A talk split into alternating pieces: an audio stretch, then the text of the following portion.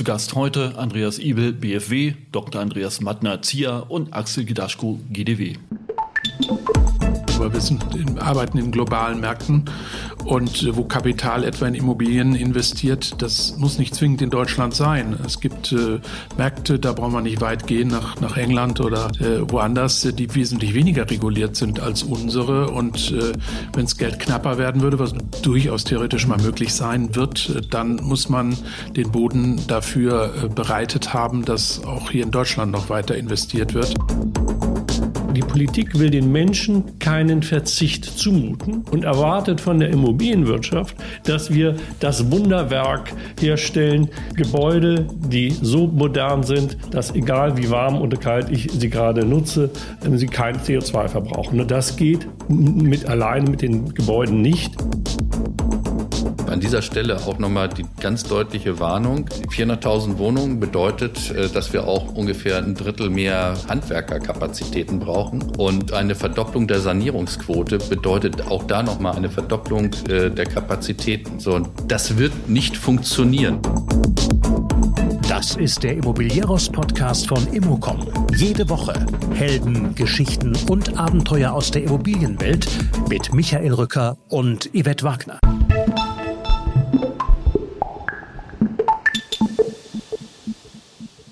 Dieser Podcast ist sozusagen eine Elefantenrunde. Die Präsidenten der Verbände, deren Mitglieder das Gros der Immobilien in Deutschland entwickeln und bauen, kurzum das Herz der Real Estate Industrie in Deutschland. Andreas Ibel, Präsident des BFW Bundesverband Freier Immobilien- und Wohnungsunternehmen, Vulgo der Bauträgerverband, Dr. Andreas Mattner, Präsident des ZIA Zentraler Immobilienausschuss, Dachverband der gesamten Immobilienwirtschaft und Axel Gedaschko, Präsident des GDW, Bundesverband Deutscher Wohnungs- und Immobilienunternehmen, im Wesentlichen der Verband der Wohnungsgenossenschaften und kommunalen Wohnungsunternehmen. Alle drei sind Hamburger wie Olaf Scholz, unser neuer Bundeskanzler. Und so schwingt der Podcast zwischen Hoffnung, wer soll es schaffen, wenn nicht Olaf Scholz, der Erfinder des Wohnbündnisses, und bei genauerem Hinhören der unverhohlenen Skepsis angesichts der Dimension von Aufgaben, die uns bevorstehen. Deshalb sind in diesem Podcast die Zwischentöne interessant, die nach den optimistischen Bekundungen fallen. Es lohnt sich vor allem genau dorthin zu hören, wo es um den Realitätsgehalt des Baus von 400.000 Wohnungen pro Jahr geht, um das Konfliktpotenzial der Kosten von CO2-Einsparung und die Dimension des Personalmangels in der Branche schon jetzt und in den nächsten Jahren. Und ich finde persönlich, alle drei vermeiden intensiv zu sagen, der Kaiser ist nackt. Will heißen, Wohnen kann und wird nicht billiger werden in diesem Land und wir werden auf enorme soziale Schwierigkeiten hinsteuern. Denn nichts anderes ist zumindest aus meiner Sicht die Schlussfolgerung dieser Bestandsaufnahme. Außerdem geht es noch um Bentleys, Flugzeuge und schwarze Schafe in der Branche, um Propaganda im öffentlich-rechtlichen Rundfunk und den Medien und darum, ob es denn eine asoziale Wohnungswirtschaft gibt, wenn einige Unternehmen sagen, sie sind die soziale Wohnungswirtschaft. Alles in allem eine großartige Bestandsaufnahme der Immobilienwirtschaft Deutschlands in der Zeitenwende. Ansonsten, alle Immobilieros-Podcasts sind zu finden unter www.immocom.com. Hier kann man sich auch für unseren redaktionellen Newsletter anmelden und bitte liked uns und empfehlt uns auf Apple Podcasts, Spotify und überall, wo es Podcasts gibt. Und nun hinein in die Elefantenrunde der Immobilienwirtschaft.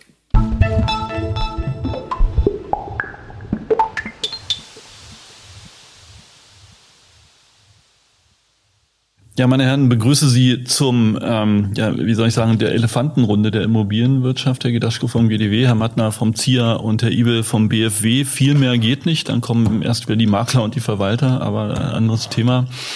Ähm, meine Herren, zum Einstieg, Herr Ibel, jetzt kriegen wir ein eigenes Ministerium. 400.000 Wohnungen im Jahr sollen gebaut werden. Was fällt Ihnen dazu spontan ein? Also endlich kriegen wir ein eigenes Ministerium. Dafür haben wir lange drum gekämpft. Ich glaube, ähm, die neue Regierung hat erkannt, wie wichtig Wohnungsneubau ist, dass man mehr machen muss. Und ähm, ansonsten denke ich mal, ambitionierte Ziele. Wir werden die Regierung daran messen.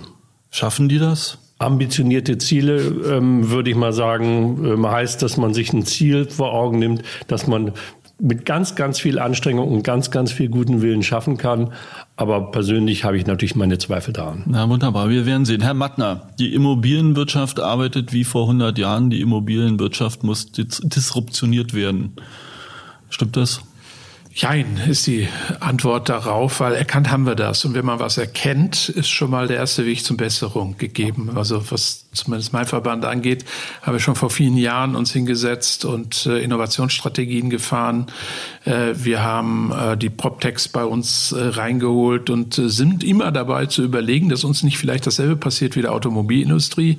Wenn plötzlich Google ein Auto fährt, möchte ich nicht erleben, dass irgendein anderes digitales Unternehmen nachher unsere Häuser baut. Also äh, glaube ich, wir sind schon ein ganzes Stück weiter in Sachen Digitalisierung und in Fortschritt und in Innovation. Aber natürlich ist immer noch Luft nach oben oben hin. Und deswegen wird es durchaus auch disruptive Prozesse in unserer Branche geben. Aber wir sind auch darauf vorbereitet. Dann schauen wir mal. Herr Gedaschko, die Immobilienbranche rangiert vom Image gefühlt nach wie vor kurz vor Waffenhändlern. Ähm, und ist sie selbst schuld an ihrem Image? A, glaube ich nicht, dass es tatsächlich so ist. Äh, und B, tatsächlich ist jede Branche natürlich äh, äh, der derjenige, der das Image prägt. Und wir haben Teilnehmer auf dem Markt. Die wünschen wir uns nicht als Teilnehmer eigentlich auf dem Markt, aber sie sind da. Und äh, ich denke, äh, es kommt darauf an, deutlich zu machen, dass die ganz große Mehrheit äh, derjenigen, egal äh, wo sie sind, ob als Makler, ob als Bauträger, ob als Genossenschaft oder Wohnungsunternehmen, dass sie komplett anders arbeiten. Und die Wahrnehmung ist natürlich aber auch medial so, only bad news are good news, dass dieses Normal einfach viel zu wenig in Erscheinung tritt. Herr Mattner, brauchen wir einen Ehrenkodex, was die Flugzeuge und die Limousinen anbelangt? Äh, das ist sicher eine gute Antwort darauf. Ich bin der gleichen Auffassung wie Axel, ähm, meine aber noch zusätzlich, dass man selber noch etwas früher hätte schauen können, wie man auf schwarze Schafe reagiert. Er hat vollkommen recht, die absolute Mehrheit, also die, oder andersrum, die verschwindend geringe Anteil sind schwarze Schafe. Ähm, wir hätten uns noch stärker und schneller daraufhin abgrenzen können. Deswegen haben wir eine Reihe von Kodizes äh, verabschiedet, äh, wie man sich anständig verhält gegenüber Wohnungsmietern, wie man sich anständig verhält gegenüber Gewerbemietern.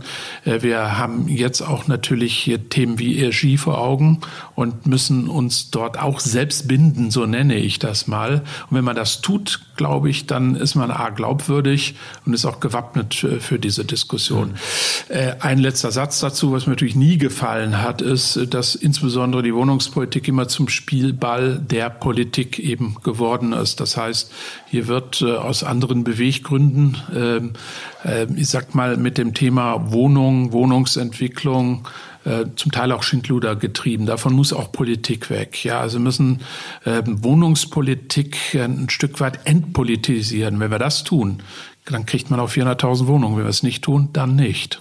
Naja, die Politisierung von Wohnungs- oder Wohnen als zentrales Politikfeld ist ja nicht umsonst äh, dazu geworden, sondern wir, und da komme ich zu dem nächsten Thema, Herr Ibel, haben ja ein zentrales Axiom in der ganzen Debatte, die auch das Thema ziemlich befeuert. Da geht es um die Bezahlbarkeit von Wohnen. Ja. Denn äh, vor zehn Jahren hat ja noch niemand über Wohnungspolitik sich einen Kopf gemacht. Äh, hieß es ja verkaufen bei den kommunalen Gesellschaften. Aber um alles in der Welt, Herr Ibel, was ist denn bezahlbar? Da gibt es eine relativ einfache Definition, die da sagt, man, die Menschen sollten nicht mehr als ein Drittel ihres Nettoeinkommens auch für Miete und Wohnen ausgeben.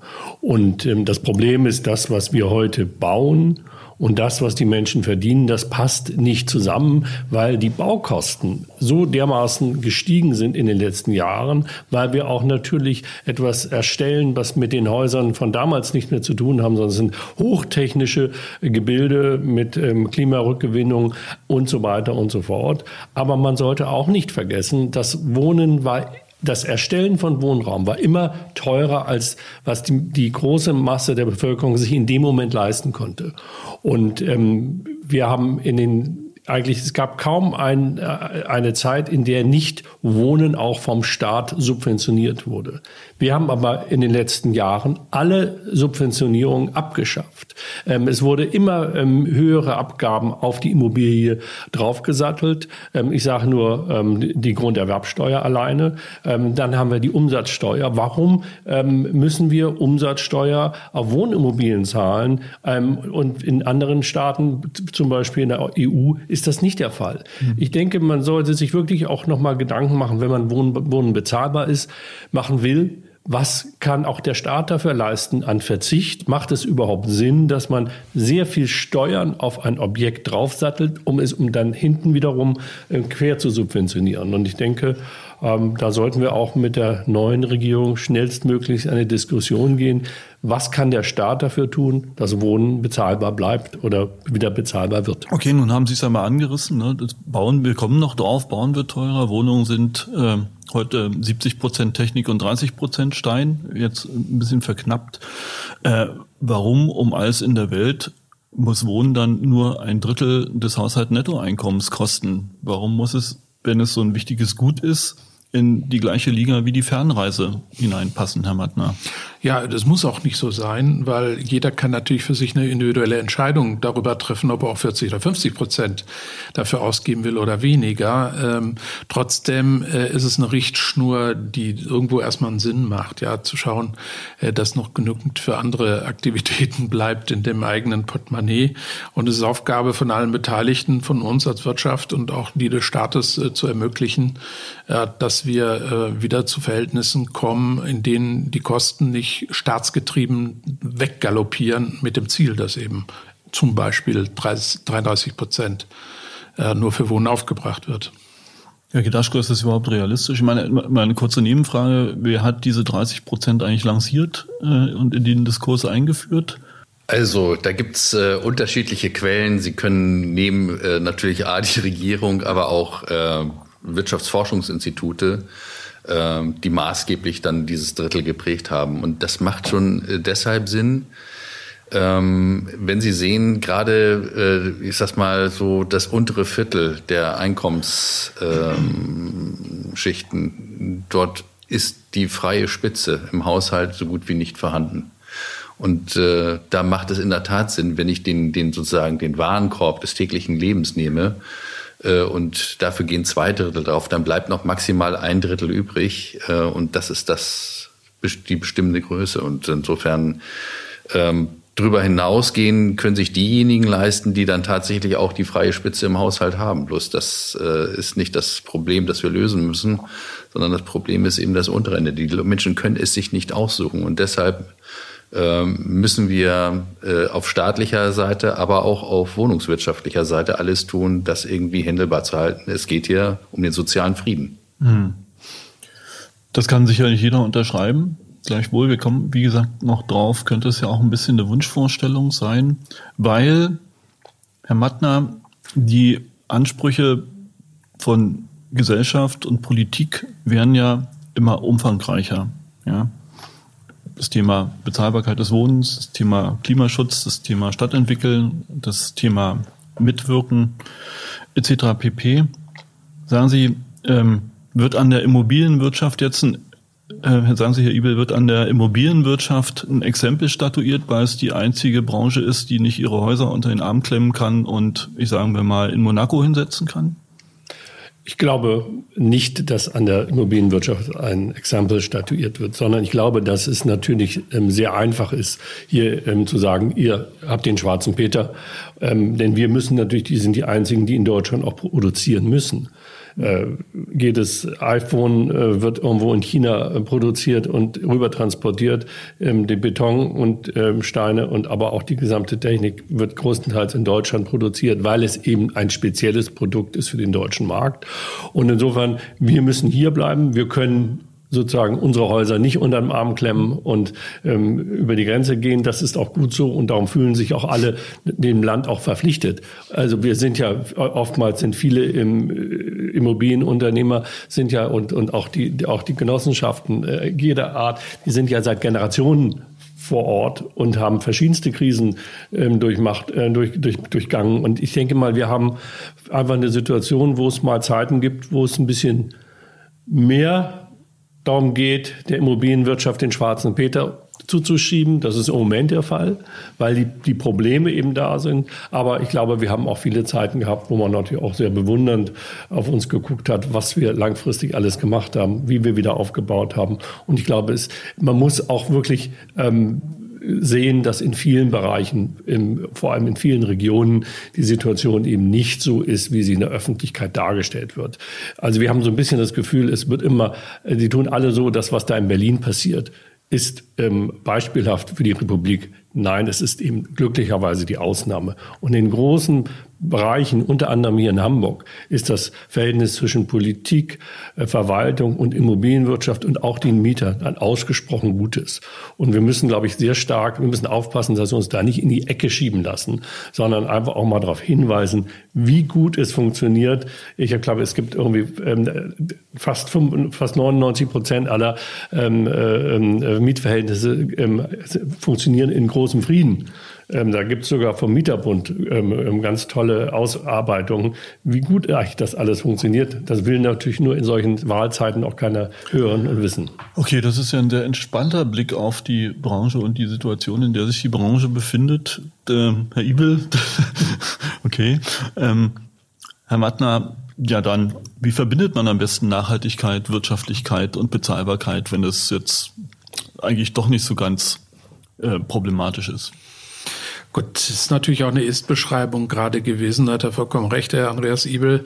Aber wir müssen auch ein bisschen in die Zukunft gucken, weil wir wissen noch nicht, äh, wie sich Märkte, etwa Zinsmärkte oder ähnliches in fünf oder zehn Jahren entwickeln. Im Moment sind wir in einer interessanten Situation, dass genügend Kapital da ist, um zu investieren und nicht alle ähm, sind mittelständische Investoren äh, aus Deutschland, die tatsächlich dann ihre Häuser nicht woanders hinschleppen können. Aber wir sind in, arbeiten in globalen Märkten und äh, wo Kapital etwa in Immobilien investiert, das muss nicht zwingend in Deutschland sein. Es gibt äh, Märkte, da braucht man nicht weit gehen nach, nach England oder äh, woanders, die wesentlich weniger reguliert sind als unsere. Und äh, wenn das Geld knapper werden würde, was durchaus theoretisch mal möglich sein wird, äh, dann muss man den Boden dafür äh, bereitet haben, dass auch hier in Deutschland noch weiter investiert wird, muss das gute Verhältnis halten und muss sich auf all diese Dinge auch vorbereiten.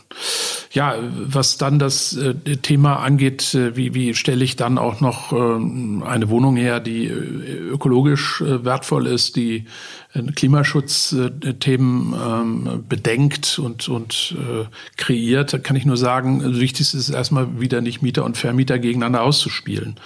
Worauf ich hinaus will, ist, wir diskutieren im Moment ganz aktuell ja über die CO2-Bepreisung. Und ähm, ich glaube, wir tun gut daran, dass wir nie eine Lösung finden, die scheinbar klug ist. Da spiele ich an auf diese platte Regelung 50-50, äh, die im Raum steht und nicht ganz ohne Erwähnung im neuen Koalitionsvertrag ist.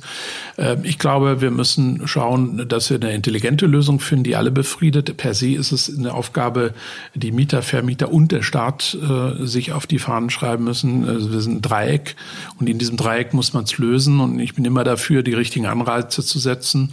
Das bedeutet für mich, wenn jemand eine Wohnung schon äh, revitalisiert hat, was uns auch für Gewerbeimmobilien genauso gilt, eine Wohnung schon ähm, auf Klimaschutz vorbereitet hat, dann muss ich das für ihn auszahlen. Dann kann man nicht nachher noch 50-50 oder irgendwie sowas machen. Das heißt, wir brauchen intelligente Lösungen, die mit Anreizsystemen arbeiten und die die Lasten gerecht verteilen. Mhm. Herr Gedaschko, ich sag mal, Sie sind ja ein Stück weit Interessenvertreter von Bestandshaltern. Ja. Im Neubau äh, glaube ich, äh, kriegen wir diese Klimawende und die klimatische Ertüchtigung relativ gut hin.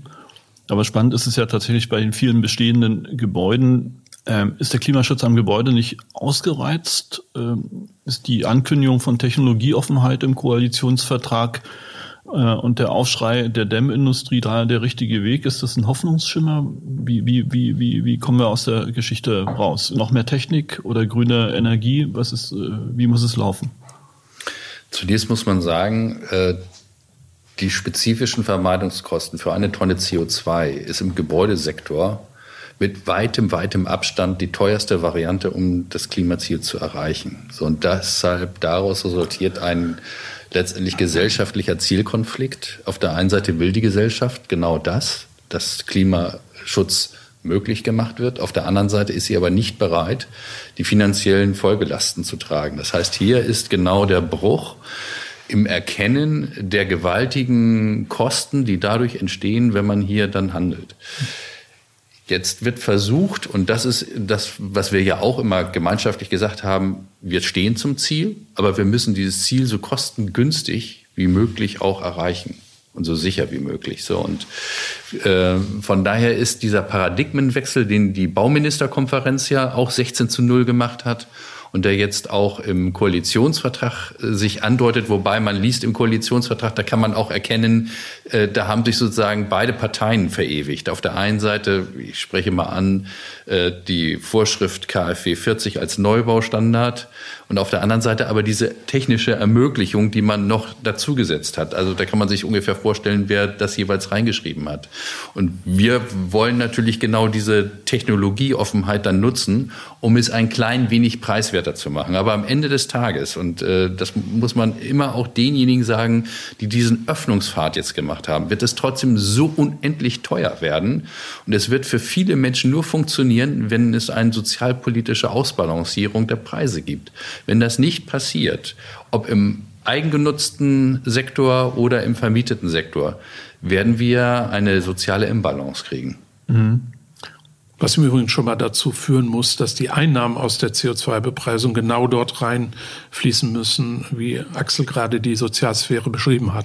Das ist sowas wie die Sektsteuer aus dem 18. Jahrhundert, die dann Ja, gut, das wäre es im schlechten Fall. Ähm, aber Herr Ibe, lass uns noch mal kurz auf der, auf der Kostenseite bleiben, ja. Es wird ja immer schön erzählt, 20.000 Bauvorschriften, die wir hier haben, so viel. Es gab eine Baukostensenkungskommission. Hm, meinen Sie, da passiert was in der nächsten Legislatur? Wir können es nur hoffen. Also die Baukostensenkungskommission äh, war ein, meines Erachtens eine erfolgreiche Kommission, die leider null umgesetzt wurde. Es ist, die ist das ganze Thema aus der Baukostensenkungskommission ist irgendwann mal ähm, in einer Kiste verschwunden und wir hoffen, dass man diese Kiste vielleicht mal wieder aufmacht und auf, auf der Sache da weitermachen kann. Aber das Problem, Axel Gedaschko hat es ja eben auch gesagt, ist, dass wir natürlich ähm, hochmoderne, komplexe Gebilde mittlerweile erstellen und es wird immer mit jeder Veränderung der Vorschriften wird es komplizierter und teurer. Und gleichzeitig erklären wir den Menschen, die in diesen Häusern wohnen, ihr könnt trotzdem so lange duschen, wie ihr wollt. Ihr könnt so heiß ähm, baden und so heiß eure äh, Wohnzimmer ähm, heizen, wie ihr wollt. Es ist trotzdem alles CO2-neutral. Und das ist eigentlich das große Dilemma. Wir, tu, wir wollen, man, die Politik will den Menschen keinen Verzicht zumuten und erwartet von der Immobilienwirtschaft, dass wir das Wunderwerk herstellen, Gebäude, die so modern sind, dass egal wie warm oder kalt ich sie gerade nutze, ähm, sie kein CO2 verbrauchen. Und das geht mit alleine mit den Gebäuden nicht. Es geht nur durch ganz viele Zusatzkosten. Und wir führen ja nicht umsonst die Diskussion und sagen, wo kommt die Energie her? Das ist der berühmte Quartiersansatz.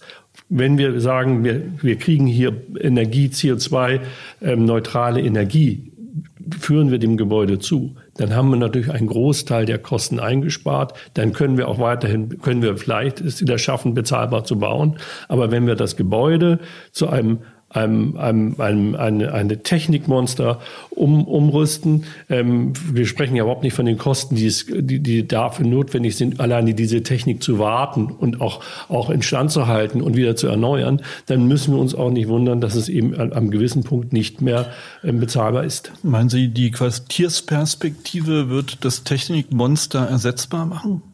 Es gibt, es gibt keinen anderen Weg.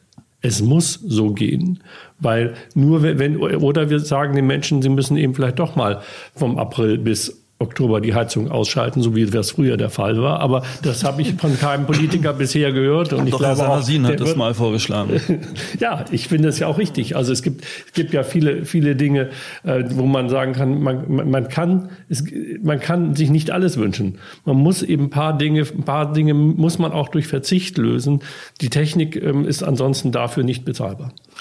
Herr Gedaschko, das ist ja die eine Thematik. Die andere Thematik ist ja, wir alle, Sie alle, wenn ich mich jetzt mal umgucke, wir sind alle Ü30, ja. Und der eine oder andere wird demnächst wie viele andere Millionen Deutsche aus dem Berufsleben ausscheiden. Äh, allein hier gibt es Aufgaben ohne Ende. Wie soll das wie soll das äh, realisiert werden? Wer soll hier bauen? Wer soll digitalisieren? Also wir haben hier ein, ein, massives Problem, nicht nur in unserer Branche, sondern in fast allen anderen Branchen. Wenn äh, fast 60 Prozent der deutschen Unternehmen sagen, unser größtes Zukunftsrisiko äh, sind die fehlenden Menschen, äh, die das dann umsetzen sollen, was wir machen ähm, dann sind wir ein Teil dieses Problems. So, und äh, deshalb an dieser Stelle auch nochmal die ganz deutliche Warnung. Ähm, 400.000 Wohnungen bedeutet, äh, dass wir auch ungefähr ein Drittel mehr äh, Handwerkerkapazitäten brauchen. Und eine Verdopplung der Sanierungsquote bedeutet auch da nochmal eine Verdopplung äh, der Kapazitäten. So, das wird nicht funktionieren. Und äh, das ist auch äh, eine Botschaft, die wir auch in unsere eigenen äh, Branchen reinbringen müssen. Warum?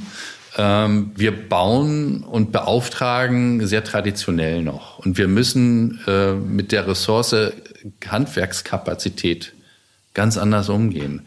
Ähm, wir müssen auch dafür Sorge tragen, dass vielleicht die Art und Weise, wie wir bauen, äh, wie wir vorfertigen, es äh, möglich macht, dass man auch junge Menschen, die eher akademisch sich ausrichten wollen heute, dass man die anspricht. Zum Beispiel, ich sag mal, serielle Vorfertigung. Das sind ganz andere ähm, Fähigkeiten, die ich dann brauche, wenn ich einen solchen Weg wähle. Äh, sowohl im Sanieren als auch im Bauen. Wenn wir weiter die, die Theorie haben, wir machen das genauso wie jetzt in der Zukunft, wird es nicht funktionieren. Ganz Europa begibt sich auf den Weg der Renovation Wave. Das heißt, zehn Jahre lang wird in ganz Europa werden die Handwerkerkapazitäten gebunden. Und der deutsche Traum, wir könnten dann uns diese ausländischen Kapazitäten aus anderen EU-Ländern hierher holen, ist so Wolkenkuckucksheim, wir versuchen das auch immer den politischen Entscheidungsträgern zu sagen, bitte baut das in eure ganzen Überlegungen ein. Es wird definitiv nicht funktionieren. Wir müssen andere Wege gehen. Und wenn wir aber sehen, wo wir stehen, dann kriege ich da so ein bisschen Bauchschmerzen, weil wir stehen dort äh, bei der energetischen Sanierung, seriellen Sanierung noch nicht mal in den Kinderschuhen. Da sind wir noch so im, im, im Windelbereich. Äh, das ist extrem mühevoll, das ist äh, noch Frickeln, das ist noch nicht wirklich Serie. Im seriellen Neubau sind wir schon deutlich weiter, aber äh, da haben wir die Hemmschwellen dann, wenn es in die Kommunen geht, dann besti bestimmte Zusatzwünsche, hier noch ein Türmchen, schon ist es vorbei mit der seriellen Serie. Das heißt, wir müssen insgesamt ganz anders denken und ähm, im Koalitionsvertrag stehen diese Punkte eigentlich auch richtig angesprochen da. Sie sind erkannt. Ich bin nur gespannt. Ähm, es ist eine Bundesregierung, der das erkannt hat.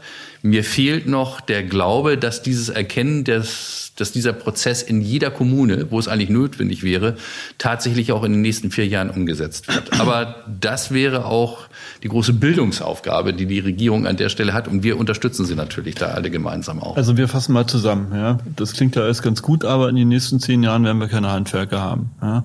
Herr Mattner, wie viele Werke in Deutschland gibt es gerade, die Großserie an Wohnungen oder Fertigteilproduktion liefern können? Haben Sie einen Überblick? Herr Ibel, haben Sie einen Überblick? Ich würde mal sagen, das wird man an zwei Händen abzählen können, die sowas äh, produzieren. Ähm, trotzdem ist es der richtige Weg. Ich, Keine Frage. Aber jetzt haben wir Technikmonster noch, Herr Ibel. Sie sagten es, ja. Und jetzt kommen noch Klimaschutzbestimmungen obendrauf. Also, Entschuldigung, wie soll Bezahlbarkeit gehen? Wer hat die Antwort? Das ist noch nicht mal die Bezahlbarkeit. Wir reden jetzt an dieser Stelle sogar nur über Kapazitäten, noch ja. nicht mal Bezahlbarkeit. Und äh, Knappheit geht immer in die Preise. Das ist dann die Folge leider. Und wir dürfen ja nicht vergessen, dass die gesamt, der gesamte Klimaschutz im Gebäude wird im Bestand und nicht im Neubau geschlagen. Das heißt, die. Frage, ähm, wie wir wirklich zu mehr Klimaschutz im Gebäudesektor kommen, kann nur über die Sanierung und Sanierung ist immer teuer und Sanierung bedarf ist, sind immer Einzelfälle. Und da kommen wir dann wieder zurück. Wir können es eigentlich nur über den Quartiersansatz, über die Frage, wie schaffe ich es, ähm, CO2-neutrale Energie zu den Gebäuden hinzuliefern. Wenn wir anfangen, unsere Bestände zu sanieren, werden wir ähm, glaube ich, nie unsere Klimaschutzziele erreichen. Zumindest schon alleine aufgrund der mangelnden ähm, Facharbeiter. Aber Herr Mattner, da muss doch jetzt mal einer von Ihnen nach vorn gehen und sagen, der Kaiser ist nackt. Es wird teurer. Vergesst eure 30 Prozent. Das ist unser Job. Aber mh, Es gibt ein, eine Zahl im Koalitionsvertrag, die mich ein bisschen hoffnungsvoll stimmt. Andreas Siebel hat ja eben gesagt, wir müssen hoffen, äh, dass Regulierung eingestellt wird und sich die Dinge richtig entwickeln. Aber äh, man hat, äh, ich will jetzt nicht sagen, ob es ein Fehler war, sondern für uns richtigerweise und gut die Zahl 400.000 da reingeschrieben. So, wenn man all das dem unterordnet, dann ist jetzt auch Politik, hat sich selbst gebunden und in den Zwang gebracht, Prozesse zu vereinfachen, Dinge in die richtige Richtung zu bringen, weil wir werden nämlich erleben, dass schon im ersten Jahr äh, die 400.000 dann gerissen werden. Und äh, wie wir alle Olaf Scholz hier als Hamburger kennen, äh, das ist nicht sein Ding, äh, sich das eingestehen zu müssen. Er wird anders als Politik äh, bisher selbst nicht dafür haften musste, viele äh, Entwicklungen äh, diesem Ziel unterstellen. Und das ist erstmal eine positive Entwicklung, die ich sehe. Und dann fängt es mit dem Differenzieren an. Aber Herr Siebel hat eben zu Recht äh, gesagt, es ist ein Unterschied, Neubau, den Neubau zu sehen und den Bestand. Das möchte ich auch noch mal gerne tun und sagen, wie man einfach äh, Blödsinn vermeiden kann. Es ist eine kaiserliche Werft bei uns zu sagen, äh, dass es nichts mehr bringt, äh, die frühere NF, heute GG, zu verschärfen schärfen. Ja? Und äh, Sie haben eben äh, mit einem Satz angespielt auf die Dämmindustrie, die im Moment ein bisschen aufschreit. Und ich sage zum Glück, weil erkannt worden ist, nämlich in der Bauministerkonferenz, und das ist eine kleine Revolution, die da stattgefunden hat, die ist vielleicht noch ein bisschen unterbewertet worden in der politischen Diskussion. Die Bauministerkonferenz hat vor ungefähr einer Woche gesagt, wir wollen weg vom Dämmen und all diesen äh, nicht zielführenden ähm, Unternehmungen. Worauf hinaus will, ist, äh, beim Neubau, äh, der nicht mal ein Prozent am gesamten Immobiliengeschehen teilnimmt, die äh, Latte noch höher zu hängen mit der Folge, dass wir bei Wohnen also kaum messbare klimapolitische Ziele erreichen. Bei Gewerbeimmobilien das Gegenteil, weil wir dann mehr kühlen müssen, wenn wir zu viel dämpfen, also noch einen ökologischen Negativeintrag haben. Das ist doch erstmal eine Sache, die kann man schnell beenden, nämlich diese Diskussion. Dafür brauche ich dann auch keine Handwerker mehr, wenn ich zu teure Verklebefassaden oder was auch immer bauen soll, dann konzentriere ich mich doch bitte mal lieber mehr auf den Bestand. So, und im Bestand ich will nochmal sagen, wir sind hier in Hamburg, es gab mal Bürgermeister, der hat mir immer gesagt, Andreas, weniger ist mehr. Ja? Und es beginnt dann vielleicht auch bei ähm, äh, Förderstrukturen, die man nochmal wieder auf den Prüfstand stellen könnte. Warum müssen wir äh, die Standards so hochziehen? Warum müssen wir es so kompliziert machen? Also zum einen äh, würde natürlich sowieso äh, aus unserer Sicht äh, Abschreibungsmodelle viel besser äh, helfen. Die Abschreibung energetischer Sanierung ist sehr, sehr halbherzig eingeführt worden, eigentlich fast kaum spürbar. Und wir müssen, glaube ich, auch nochmal an die KfW-Programme ran im, im Bestand und mal ganz genau überlegen, was uns da wirklich äh, weiterhilft, äh, äh, wenn wir die Anforderungen äh, an den Klimaschutz, der damit erreicht werden soll, unendlich hochschrauben, äh, dann kommen wir zu, zu, zu wenigen Sanierungsraten, äh, was einfach erstmal so von der finanziellen Seite festzustellen ist. Also da wäre weniger mehr, die Standards runterfahren und dann, Axel Gedaschow hat es gerade ja schon gesagt, muss man intelligent auch in der Technik reingehen. Wir müssen in beiden Fällen, sowohl beim Neubau, um die Wohnungszahlen zu erreichen, aber auch beim Bestand viel stärker ins serielle oder sogar ins modulare Bauen hinein. Und da gibt's Tabus. Äh, die werden nicht ausgesprochen. Äh, die gibt es aber leider, ja, weil sich jeder noch, wie hast du es eben ausgedrückt, an jedem Türmchen versuchen möchte, um Stadtentwicklung zu betreiben. Das ist aber nicht überall nötig. Natürlich bleibt genügend Raum, unendlich viel Raum, auch für individuelle Stadtarchitektur und für, für qualitativen Städtebau. Aber nicht alles in Großstrukturen muss ähm, individuell individuell gebaut werden, darf auch seriell gebaut werden, zumal äh, nur, nur Experten überhaupt äh, sowas unterscheiden können nachher in der Optik. Ja, also da. Meine, sieht jetzt schon, sieht jetzt schon wie Bauklötzchen aus. Äh, weiß ich nicht. Ich würde äh, jede Wette wagen, dass äh, wenn wir vier äh, durch eine Stadt gehen, ich bleibe jetzt mal gar nicht beim Wohnungsbau, sondern wir sehen äh, Bürohäuser und dann dürften jeder von uns mal wetten, ob das seriell hergestellt ist oder nicht. Ich würde sagen, wir würden alle immer wieder falsch liegen in dieser Einschätzung. Äh, nur der Unterschied ist, man kann damit einen erheblichen Teil der Baukosten einsparen. Und das muss doch das Ziel sein.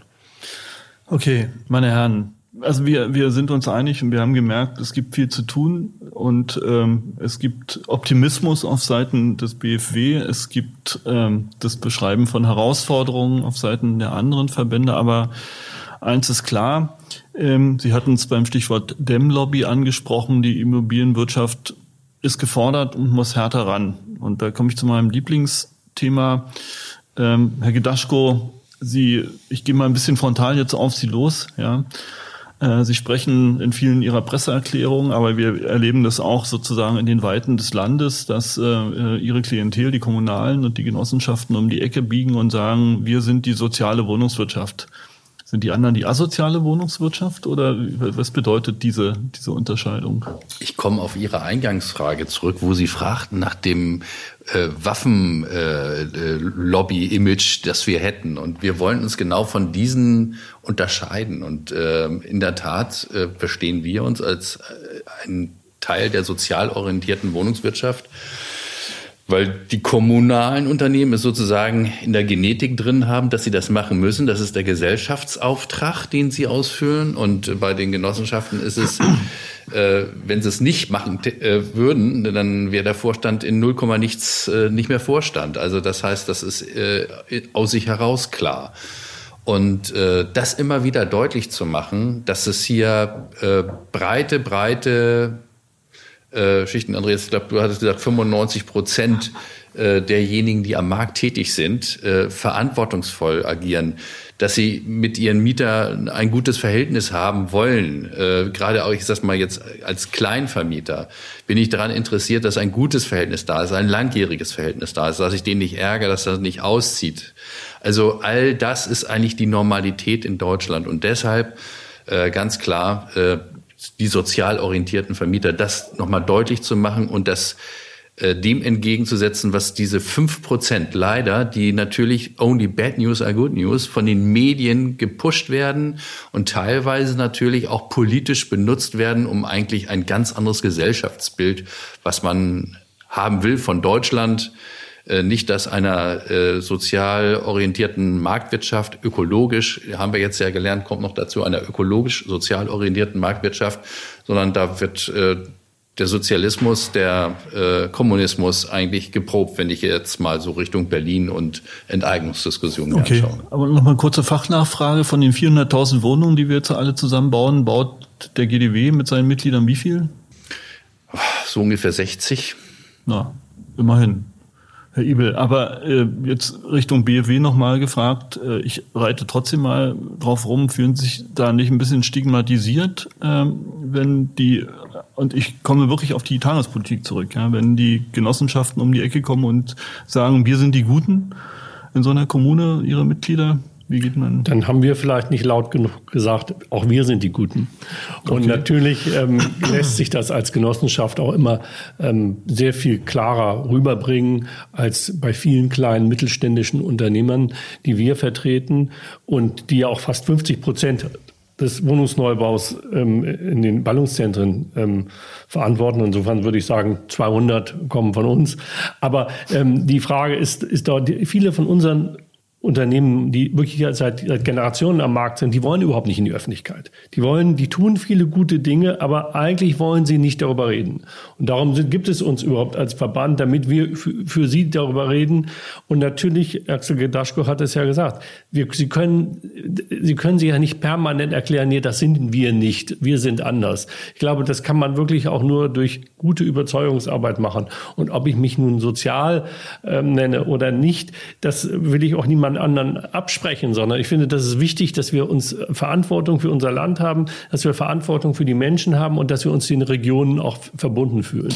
Und da versuchen wir rüberzukriegen, aber ich gestehe Ihnen zu, dass uns das in der letzten Zeit immer weniger gelungen ist. Das hat natürlich auch, äh, wie Axel Gadaschko eben schon gesagt, damit zu tun, dass ganz viele Pressemeldungen immer über diejenigen gehen, die wirklich sich schlecht verhalten. Und das, das wird, ich, ich, ich, es gibt, wenn man sich das genau anguckt, auch, auch Teilnehmer in irgendwelchen ähm, ähm, Diskussionsrunden, da sind das fast immer die gleichen. Also ähm, auch ich, ich weiß das, wenn, wenn die, ähm, die, die, wenn sie in so einer Talkshow eingeladen sind, da, da gibt, gibt es also verschiedene Betroffene, die haben wir vor, vor drei oder vier Jahren schon mal gesehen, weil es auch ganz schwierig ist. Es erzählen Ihnen auch Leute diese, diese haarsträubenden Beispiele. Die gibt es überhaupt nicht so viel, aber natürlich braucht jede Presse, jede, jede Talkrunde, jeder Bericht braucht solche Beispiele. Und ich glaube, ähm, das Problem ist eigentlich bei der Immobilienwirtschaft, dass sie natürlich mit sehr viel Geld ähm, agiert. Dass wir eigentlich mit, wir müssen sehr viel investieren, wir müssen sehr langfristig investieren und dadurch ähm, haben die Menschen immer das Gefühl, wir können da nicht reingucken. Das sind, das sind diejenigen, die, die, die mit Geld investieren. Aber äh, ich glaube, ähm, wir haben jetzt in den letzten Jahren ja wirklich auch einen rasanten Preisanstieg gesehen. Und das macht den Menschen Angst und das verstehe ich auch. Aber ich möchte auch daran erinnern, dass so zumindest in den 30 Jahren, in der ich in der Branche tätig bin, habe ich 20 schlechte Jahre erlebt und 10 gute. Und die letzten 10 Jahre, das sind die 10 guten. Und die, über die 20 schlechten Jahre, da redet überhaupt keiner okay. drüber. Ich sage nur Pleite, Neue Heimat, aber auch viele andere Firmen da, das hat den Menschen ja auch Angst gemacht. Das heißt also, wenn wir nicht genug verdienen, kriegen wir auch keine Kredite. Das ist ein schwieriger Spagat. Also Sie bräuchten im Prinzip jetzt noch zwei Arbeitsgruppen, eine AG Schwarze Schafe und eine AG Bauträgerhilfe sozusagen. Ja. Aber äh, was ich eigentlich fragen wollte, das hört sich ja gut an, wenn Sie sagen, Sie sind in den Regionen unterwegs und wir sind ja beim Thema Lobbyarbeit. Die GDW ähm, haben pro Bundesland eine Geschäftsstelle mit 30, 40 Mitarbeitern, ja, und können in die hintersten Winkel des Landes kriechen. Und jetzt gucke ich mir BFW-Geschäftsstellen an, die manchmal für drei Bundesländern mit fünf Leuten arbeiten, ähm, aber große Umlagen an den Bundesverband zahlen müssen. Und dann haben wir noch die Kollegen, die in den, äh, in den Bentleys und den Flugzeugen durch die Gegend kurven und auch Mitglied sind. Was stimmt da nicht? Also erstens sind die ähm, meisten Kollegen, die mit den Bentleys ähm, ähm, rumfahren, ähm, sind eben nicht bei uns Mitglied, weil sie nämlich sich das Geld sparen und wahrscheinlich für ihren Bentley ausgeben. Und, ähm, aber wenn Sie gucken, wer vor Ort bei uns tätig ist, dann sind wir eben eine klassische mittelständische Vereinigung. Es sind einige wenige, aber die sind sehr erfolgreich. Ähm, und äh, mehr, glaube ich, wollen wir auch nicht haben, weil, weil es sind eben wirklich diejenigen, also die in den, in den Geschäftsstellen, weil wir natürlich ähm, dort einfach die Menschen, die, die für uns tätig sind, die haben einen ganz bestimmten Auftrag und den verkörpern sie gut. Und äh, natürlich geht immer noch mehr, aber wir, wir haben, ich glaube, dass so wie es im Moment so, die, so wie wir als Verband aufgestellt sind, haben wir unsere Hauptvertretung ähm, in den Landesverbänden. Und ähm, da sind wir noch stärker als auf, auf der Bundesebene. Ähm, das ist eine typisch regionale Struktur, weil die Menschen, also weil die Unternehmen eben auch vor Ort ähm, die Bau, um die Baugenehmigung kämpfen. Das darf man immer nicht vergessen. Immobilienwirtschaft ähm, ist zum größten Teil eine kommunale Tätigkeit. Sie müssen sich, Sie müssen dort müssen Sie die Grundstücke akquirieren, Sie müssen ähm, die Baugenehmigung, um die Baugenehmigung kämpfen, Sie müssen die, die, die und Bauunternehmen vor Ort treffen. Das heißt, darum ist auch der Fokus von uns als Verband sehr viel stärker auf die Region als auf den Bund gelegen. Das ist, glaube ich, ein langes Thema. Aber Herr Mattner, äh, eigentlich sehen wir doch, dass wir Verbände haben, die alle unterschiedlich stark sind. Gleichwohl sie sind alle stark. Jetzt haben wir noch den ZIA. Ich persönlich, aber das mag meiner Unkenntnis geschuldet sein, frage mich immer, warum jetzt noch den ZIA. Aber wenn Sie den ZIA, wenn wir den ZIA als Dachverband haben, warum gemeinden wir dann nicht die anderen Verbände einfach ein und treten nur noch unter einem Label auf? Kann die Einladung jetzt an die beiden Kollegen aussprechen, aber mit Verlaub, es kommt eigentlich überhaupt nicht darauf an, wie viele Unternehmen im GDW was bauen oder im BFW oder im ZIA. Ganz ehrlich, ich glaube, die Diskussion müssen wir mit Blick auf die Politik ein bisschen anders führen. In den Ballungsräumen, ähm, in den großen Städten werden, bleib mal bei den Wohnungen, ähm, im Minimum zu 70 Prozent, im Maximum zu 90 Prozent private Wohnungen bauen. Das ist die Zahl, die, auf die es eigentlich ankommt und nicht, wie viele Wohnungen in welchem Verband irgendwie organisiert werden. Worauf hinaus will es, auch wenn die Arbeit etwa der BIMA im Koalitionsvertrag ein Stück gestärkt wird, niemals wird man zu größeren Umverteilungen bei den Quoten kommen, bei der Frage, äh, ob der Staat baut oder ob die Privaten bauen. Wer also wirklich 400.000 Wohnungen erreichen will, der muss da ansetzen. Der muss kooperativ mit der Privatwirtschaft, der muss kooperativ mit Privaten umgehen, sonst werden wir nicht einen Hauch einer Chance haben, solche Ziele zu erreichen. Und wer dann äh, im Bestand noch weiter regulatorisch unterwegs ist und den Geschmack beim Neubau äh, mit Blick auf noch mehr Regulatorik, ich spiele aufs Mietrecht an, äh, im Bestand äh, nicht gerade versüßt, der wird kein Neubau ernten. Ja, das heißt, wir brauchen jetzt wirklich einen Aufbruch im Kooperativen. Äh, ich komme gleich auch noch mal aufs Image noch mal zu sprechen. Was äh, ich damit meine ist, wir müssen jetzt alle an einen Tisch und die Aufgaben lösen. Ich bin allerdings da positiv äh, vom Koalitionsvertrag, weiß nicht, ob man überrascht sagen kann, aber jedenfalls stehen da Dinge drin, die mir sehr gefallen haben. Erstmal ist eine starke Betonung drin des Bündnis für bezahlbares Bauen und Wohnen. Gut, hätte man äh, sagen können, ist sowieso selbstverständlich, weil das eine gute Arbeit geleistet hat. Steht dann weiter drin nochmal ein extra Bezug auf die Baukostensenkungskommission. Ich habe schon gedacht, die hätten die meisten vergessen und auch die Ergebnisse. Ja, wer nicht Baukosten senkt mit den äh, richtigen Ergebnissen, die ja sich nicht die Immobilienwirtschaft ausgedacht hat, sondern die objektiv in die Baukostensenkungskommission reingeschrieben worden sind, wird erkennen, wir müssen entregulieren, sonst werden wir die Aufgaben nicht erfüllen. Und dann gibt es noch ein persönliches Highlight, eines meiner Lieblingsthemen, äh, die immer da waren, weil wir werden äh, die, den Umbruch, wir werden den Fortschritt in Sachen Klimaschutz nicht erreichen, wenn wir nicht alle an einem Tisch sitzen und die Lösung zusammenführen. So, was hat das Ganze noch mit dem Image zu tun? Da würde ich gerne auch noch was schnell zu sagen. Ähm, ich glaube, es wird immer mediale Strategien geben, die unter dem Motto leben, only bad news are good news. Also bin jetzt schon über 60. Ich habe äh, äh, Teile des Journalismus immer so wahrgenommen. Damit muss man leben und kann versuchen, auch was gegenzusetzen. Ich würde mich aber, das will ich auch nicht verhehlen, wenn wir einen öffentlich-rechtlichen Rundfunk haben und dafür alle Gebühren bezahlen und der Auftrag klipp und klar darin ist, ausgewogen äh, zu referieren, darüber freuen, dass die Berufssaniertwerder, äh, so ein bisschen hat Andreas Siebel das eben geschildert, also der Fall, der einmal auftritt, wird ja durch alle Hände gegeben geben. Der kommt dann hundertmal zur Primetime direkt nach der Tagesschau. Äh, ob dann öffentlich-rechtlicher Rundfunk sich stets für solche Dinge hergeben sollte oder mal ausgewogen auch berichtet und äh, die anderen 95 Prozent vielleicht, die Axel Gedaschko eben angeführt hat, zu Worte kommen lassen. Und das sollte man sich im öffentlich-rechtlichen Rundfunk mal überlegen. Ich will aber nicht die Hände nur in, in den Schoß legen und sagen, das müssen die anderen alle machen. Der Ziel hat vor zwei Jahren begonnen mit einer Kampagne, die lautet, wir geben Leben Raum und wir bemühen bemühen uns mit unseren bescheidenen Mitteln äh, noch ein Stück weit dort äh, auch äh, Kampagne mit zu beeinflussen. Ja, warum soll es denn ZIA geben? Das ist ganz einfach, äh, weil wir haben jetzt die ganze Zeit vor allen Dingen mit den beiden anderen Kollegen über Wohnungsbau gesprochen. Die volkswirtschaftliche Bedeutung von Gewerbeimmobilien ist höher als die der Wohnimmobilien, um damit anzufangen. Es gibt noch Assetklassen wie Hotel, wie Logistik, äh, wie Gesundheitsimmobilien und vieles mehr. All das verkörpert der ZIA, Punkt eins. Und Punkt zwei ist natürlich, wir arbeiten entlang der gesamten Wertschöpfungskette. Bei uns ist äh, von finanzierenden Banken äh, bis äh, am Ende der Bestandshalter sind alle mit dabei. Alle natürlich nicht mit der Tiefe wie vielleicht von Spezialverbänden, das ist auch gar nicht unsere Aufgabe. Aber es muss einen geben, der versucht, die Gesamtschau zu machen und zusammenzubringen.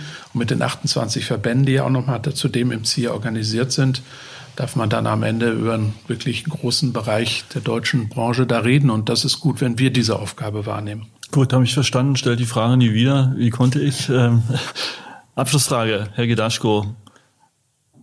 Wenn wir das mal jetzt ganz kurz, Sie haben es bestimmt gemacht, überschlagen. Klimaneutralität, steigende Handwerkskosten, steigende Rohstoffpreise, steigende Grundstoff, äh, Grundstückspreise, das haben wir gar nicht, schade, gar nicht ähm, ähm, besprochen, kommt gleich. Wie viel Geld brauchen wir denn da jetzt in den nächsten vier Jahren und werden wir das kriegen?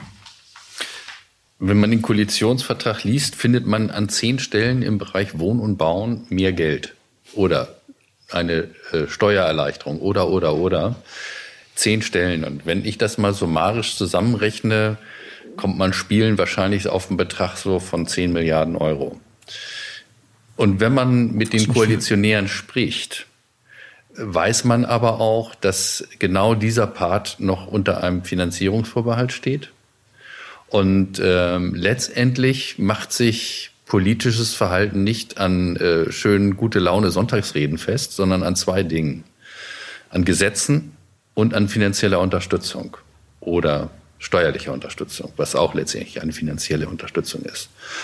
Und äh, ich glaube es, ich, also ich sollte mich sehr täuschen, wenn diese Regierung tatsächlich äh, den ernsthaften Willen hat, einen Großteil dessen, was sie dort angekündigt hat, tatsächlich auch umzusetzen, weil das ist ziemlich schnell politisch wahrnehmbar, ob da etwas passiert oder nicht. Und wenn man Olaf Scholz ein wenig kennt, dass er sich genau an dieser Stelle eine Blöße gibt, das glaube ich nicht. Deshalb sitzen wir in Hamburg. Schauen wir mal. Herr Ibel, wir haben vorhin über die Digitalisierung gesprochen und über das modulare Bauen und die Industrialisierung der Branche in zehn Jahren. Jetzt gibt es im Dachraum 7000 Projektentwickler. Wenn die Branche durchindustrialisiert sind, wie viel sind es dann noch? Wahrscheinlich 10.000. Weil ähm, wir haben natürlich das Problem nach wie vor, dass wir in, im verdichteten Raum bauen. Und das, es, wir haben ja auch ähm, äh, im Koalitionsvertrag ähm, einen Passus drinstehen, dass der Flächenverbrauch reduziert werden soll. Das heißt, wenn wir wirklich mehr bauen, können wir es nur dort machen, wo schon Gebäude stehen. Und dann wird es immer, es wird immer komplizierter werden und es wird auch immer mehr individuelle Lösungen gefragt sein. Und da müssen wir ran. Und ich glaube, dass ähm, die Aufgaben ähm, eher größere werden als kleiner. Und ähm, dass man einfach mal ähm, in die Innenstadt so ein Haus hinstellt, äh, das, äh, das wir schon mal gebaut haben, das wird, wird, wird es nicht mehr geben, sondern es wird immer wieder neue Herausforderungen geben. Und dafür brauchen wir auch neue Projektentwickler. Ich habe eher die Sorge, ähm, dass nicht genug Unternehmen, Menschen sich die Aufgabe zutrauen, ähm, mit so viel diffizilen ähm, Dingen wie Altbestand und Neubestand umzugehen. Ähm, und da können wir nur dafür werben, dass sich mehr Menschen eigentlich auch in der Immobilienwirtschaft engagieren und, und auch wieder Unternehmen gründen. Mir wird Himmelangst. Nachwuchsprobleme auch bei Bauträgers haben wir jetzt gelernt. Herr Mattner, noch was ganz anderes, ein anderes Thema. Wenn man mal mit den äh, großen Entwicklern, Partnern äh, in den Big Seven oder in den großen Städten spielt, dann ist das Thema eigentlich, sind das Thema eigentlich nicht mehr die Baukosten, sondern die Grundstücks, äh, Grundstückspreise. Ähm, müssen wir dort ein grundsätzlich neues Herangehen äh, denken? Muss eigentlich Deutschland unter Erbpacht gestellt werden, um dieses Thema äh, in den Griff zu kriegen?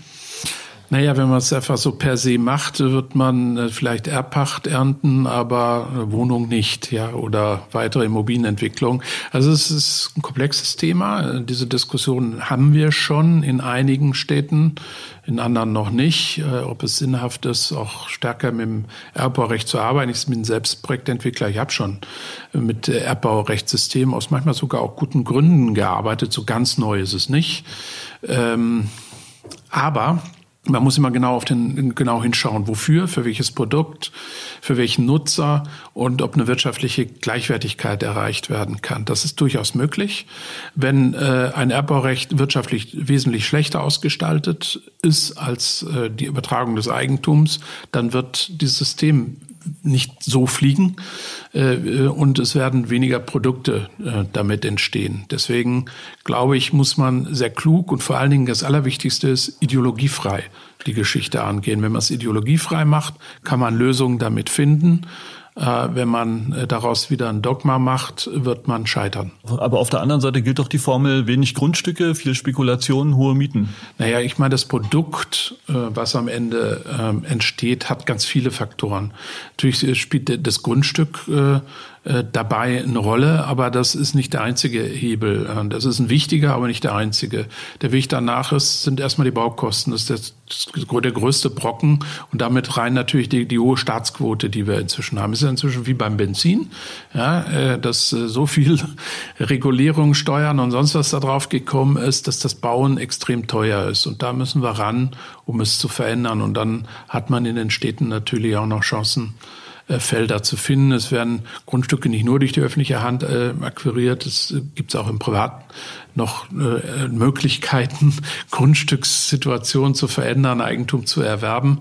Ähm, ich glaube, der Flaschenhals ist nicht allein. Es ist einer, aber ist nicht allein die Grundstückssituation. Die anderen Faktoren sind mindestens genauso bedeutsam, in Teilen teurer. Okay, meine Herren, Herzlichen Dank für diese Einschätzung der Lage. Wir treffen uns in vier Jahren wieder und halten Gericht über die Bundesregierung. Bis dahin viel Spaß und danke sehr. Vielen Dank. Danke. Tschüss.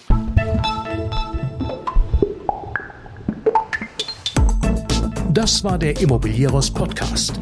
Alle Folgen finden Sie unter www.immobilieros.de und überall dort, wo man Podcasts hören kann. Aktuelle News aus der Immobilienbranche gibt es unter www.immocom.de. immobilien.com.